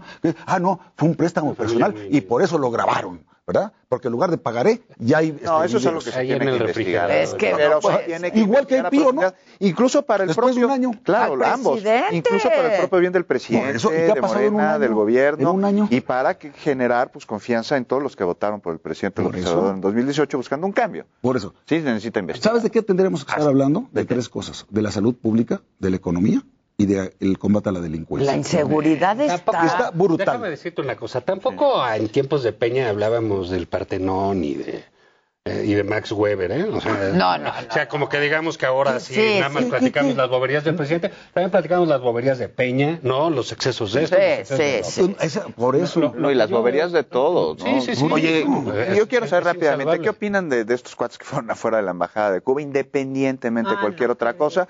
Incluso el, el, directivo de una organización de derechos humanos que terminaron increpando con insultos racistas y homofóbicos. Yo lo vi, yo lo vi. Que dijo que el negro este me El negro este. No, pues es un animal. Pues, ¿Cómo se le ocurre sí. Pues, claro. Pues pues, pues, pues, yo sí lo vi. Ah, sí, el de derecho. Fueron, estaba fueron Mariana Gómez del Campo. Mariana Gómez del Campo, uh, el presidente de la Comisión la Mexicana de Derechos Sí, sí la ultra. Pero mega ultra. Pero eso los no, la ultra. Derechas humanas. Derechas humanas. Eso estuvo pésimo lo que dijo este cuate pero está mucho peor lo que estaba ocurriendo en Cuba. Bueno, en pero esa dictadura y la y posición mira, y tan timorata, el silencio del ¿eh? gobierno, tan timorata, tan tibia, tan jodida que tenemos como política exterior en este país. Oye, pero ¿por qué no van también a pues la Embajada de Estados Unidos a exigir que levanten el bloqueo ¿Pero Cuba? Que sin duda Cuba tiene enormes problemas y está eh, la situación muy pues complicada en la isla. Pero ese bloqueo también. No, están, no están así por el bloqueo. De hecho, lo poco que llega, llega por Estados Unidos. Lo poco que llega, llega Esto es una dictadura política. Esto es una dictadura. No hay derechos, no se respetan sí. los derechos. Bueno, hasta les desconectaron el internet, ¿no? Ahora lo que Bueno, parece... se llevaron a una influencer. Sí, se la llevaron mientras estaba, en... estaba dando una ya la, ya la soltaron, ya la soltaron ¿no? pero estuvo 24 horas va, metida. Está feo. No, por eso digo, la situación en Cuba no es de algodones, no es un no, país. Por eso. Ya deberían liberar. Y, y digamos, siendo honestos, ya basta de romantizar una ya. situación en la que millones de personas no tienen opciones de, de nada. nada. Bueno, yo textil, de déjame que te cuente. O de veras vas a defender el régimen pues no, no voy a defender. Ya ni siquiera castrista, ya se murieron los dos. No, cabrón. Fue lo que dije o sea, yo, se murieron nada, los ya, dos. Ya no es ni revolución, ya no es nada. Ya no es nada. Vas a ver el 2024, ya se va López Obrador, bueno, ya cambió esto. Ya se fue el señor, ya se fue ya. a su rancho. Es que sí, ya, ya se, se fueron. Cambió, se quitan las se fueron cosas. los Castro, se acabó la revolución. Eso, o sea, pues ahorita dice, no estoy diciendo que Cuba ¿no te parece un verdadero y que no tenga que haber ahí este, un cambio, sin duda alguna lo tiene que haber. Bueno, déjenlo pues hablar. Pero, oye, también el bloqueo ha impedido que los urbanos no, puedan no, desarrollarse. No, ah, es culpa de otro país que no se No, no, no, no estamos hablando de culpa, sino también de. Y Díaz Canel, ¿cuál es la respuesta? Que salgan las fuerzas revolucionarias a la calle a enfrentar a los manifestantes. Oye, pero si hubiese sido tan así, entonces no hubieran entendido la necesidad de utilizar fotografías de otros países para intentar difundir no la mancha. No, pues sí, ahí metieron fotos. Fue artículo 19 de Egipto, pero también otro medio metió como que la, los festejos no, dime, en el Maracaná del triunfo de Argentina, está ¿no? muy bien, es muy bonita. Es bollante, chingón. Está padrísimo todo, está creciendo, está padre. No, no están creciendo, para nada que están creciendo. No, nada. Pero también hay que ver qué es que está sucediendo con mayor amplitud. Se respetan los derechos humanos. Y te voy a decir una cosa que está peor, una cosa más grave. Antes, antes todavía estaba el interés de Estados Unidos ahí de meterse y meter dinero y sacar cosas. ahorita, ni, eso. Ahorita ni eso. O sea, Cuba sí es una situación eh, tristísima, ¿no? Yo no pues. veo al gobierno de Biden. O sea, sí, sí veo a lo que le decía la gusanada. O sea, los de Miami eh, van a ir y van a tomar esa isla y va a ser un pinche desastre. No, bueno, ya le pidieron que mande aviones y bombardeen. Pero, ¿no? pero Biden no está en la lógica ¿eh? de meterse y ayudar y esas cosas. No, le dio la vuelta. Bueno, mejor metiéndose aquí. Sí, como dices que la cantaleta es el bloqueo y que no responda a eso, ¿por qué no levantarlo? Ah, pues, pues, no sé, no soy Estados Unidos. No, no, no, Tienen una presión política electoral vez, muy fuerte en Miami y en cada otro, vez que Nueva hay York. El presidente nuestro, que eso sí es de nuestra incumbencia, Ajá. diciendo que Cuba es libre, pues, ¿eh? Tonterías, tonterías. O sea, y además admirando a Fidel Castro. No, hay un video del presidente eh, elogiando a Fidel Castro. Vive en 1974. Y cuando le me de, por... de que se hacen obras de arte en las construcciones y que entonces las mujeres van piedrita por piedra. Pero somos de los pocos países que cuando pasan atrocidades como en Nicaragua y eso, no, de los pocos países que no levantamos la voz. No, pero sí, te lo de las corcholatas es igual, ¿no? Son sus viajes al pasado, este, todo el tiempo está eh, en la situación, luego entran la Miss Vilchis, ¿no? La, sí, a la Vilchis. La que acusa a, la... a, a los periodistas. Ah, sí, sí. Dice, Eso no, fue ayer. El Twitter... bueno, ya estuvo un poquito menos nerviosa ayer. ¿o no, porque está... Allá iba con el dominio de sección, duró nada. Para. Yo entiendo que esta estado la primera vez, pues, estás el presidente ¿verdad? de la República. Claro. Y además tienes que ir a atacar a una bola de individuos. Y vas con que datos ni y ¿Sabes qué? ¿Cuál atacar? Nadie? Nomás estás diciendo qué mentiras andan ellos. Según ellos. Pero sí es cierto. ¿Cuál es la pinche novedad? ¿Cuál? Las de que hay mentiras en la prensa. Pues no. Dime cuál es, tú te dedicas a esto. ¿Cuál es la novedad? No. Pues desde hace... La novedad... Desde- Pero además, la novedad desde es que ahora las están hijo. desmitificando. No, pero Desde además, las, según las, las desmitifican, pero con otra mentira. Exacto. Y ese es A ver, el No, ahora la mentira La son las que dice el presidente. revolcada. Bueno, ¿qué tal ese día sacaron un tuit de 2017. Sí, ese día sí se le, O sea, de- o sea, saltó a final. imagínate. Pero bueno, el día de ayer Deberían haber puesto un soldado, que un soldado si se hubiera fijado en 2018, en 2019, Sí. en 2020, y lo que les digo, aquí están los pies de la... De del presidente. mecanógrafo. No, que cambio, se lo entregas a estos que están... Bueno, pues yo estoy seguro que un soldado lo habría hecho muy bien a través de la férrea disciplina que tiene Unos hidalgos de y del compromiso servir a la los nación. Oye, ayer, ayer 2017, se desmitificaron dos, ¿no? Está la de Sembrando Vidas que andaban talando ahí hectáreas y la de la no están talando, y no están Sí, talando. pero no responde al programa Sembrando Vidas. Ah, entonces, O sea, ¿cuál? ¿A responde los Bocas? no responde a otras cuestiones como por ejemplo urbanización, pero no tiene que ver nada con el programa. Incluso las personas que eh, van e intentan ser beneficiarios del pregunta, programa, dejan acabar Pero esto. dejen hablar, No, pues anda no multitemas, este, salta de uno a otro no puede, no problema. puede quemar es que, cabrón. y deforestar su, su tierra, ¿no? Eso es un requisito. Muy bien. Y se verifica. Déjame hacerte una pregunta. A ver, cuéntame, que no soy del programa. El presidente y su, muy y equipo, ¿no? Pues deciden hacer este, pues contraataque. Se entiende en términos de estrategia, todo se entiende en términos de estrategia, salvo esto que dicen del distractor, las corcholatas, que sí quiso quitar cosas, defender a Sheinbaum y Ebrard, pero así una cortina de humo, pues para hacer cortina de humo va a durar tres años, ¿no? O sea, es demasiado, Sí, es ¿no? Es, es un tema muy largo. Pero salen y dicen, a ver, de una vez, y ya lo había dicho él una vez, Twitter no sirve para nada, este es el 10%, los debates ahí son irrelevantes. Acto seguido muestra el presidente un tuit de Arturo Pérez Reverte, ¿no? Sí, sí, sí, Por sí, autor sí. español, Dijo que no era representativo y- y de la dice- mayoría de la no, población. No, digo irrelevante. Irrelevante. En ese sentido. eso- porque en Pero el en ese 10% sentido. lo tiene. Eh, Es correcto. ¿Por qué se le dedica tanto tiempo? No solo a analizar los tweets Los- de- de- sí. desde siempre. El presidente de la República. ¿Por qué le dedica tiempo?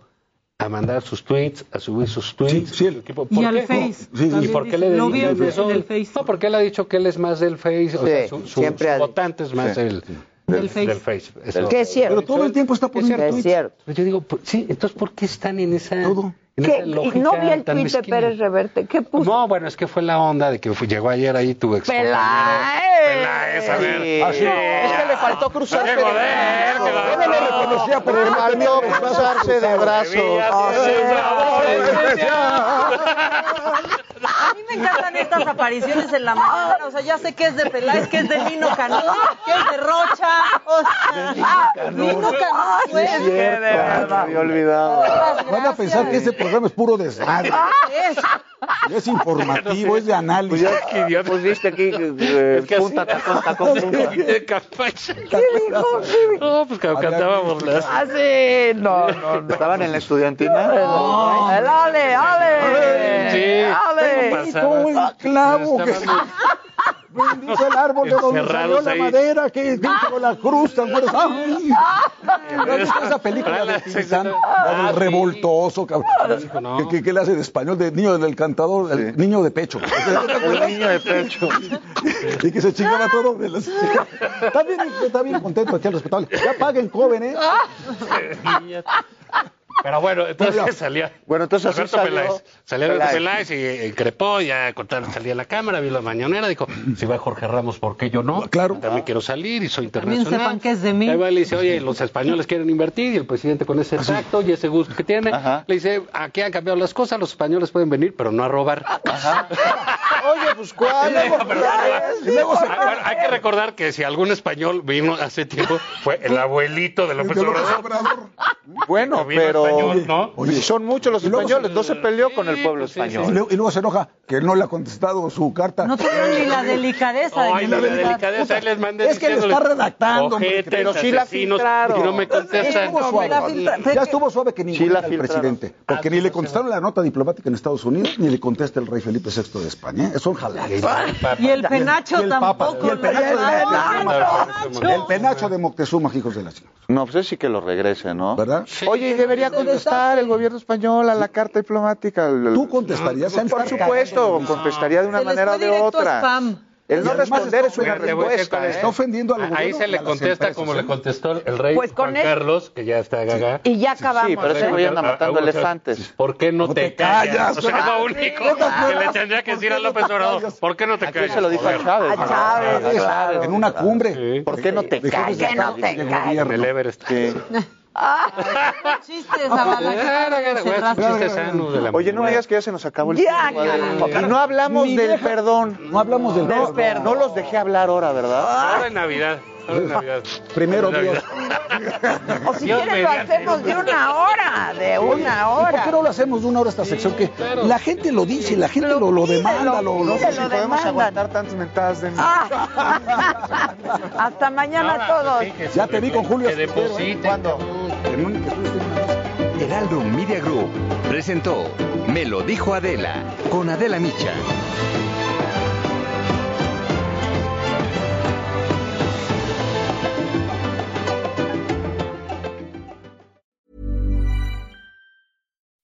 When you make decisions for your company, you look for the no-brainers. If you have a lot of mailing to do, stamps.com is the ultimate no-brainer. Use the stamps.com mobile app to mail everything you need to keep your business running with up to 89% off USPS and UPS. Make the same no-brainer decision as over 1 million other businesses with stamps.com. Use code PROGRAM for a special offer. That's stamps.com, code PROGRAM.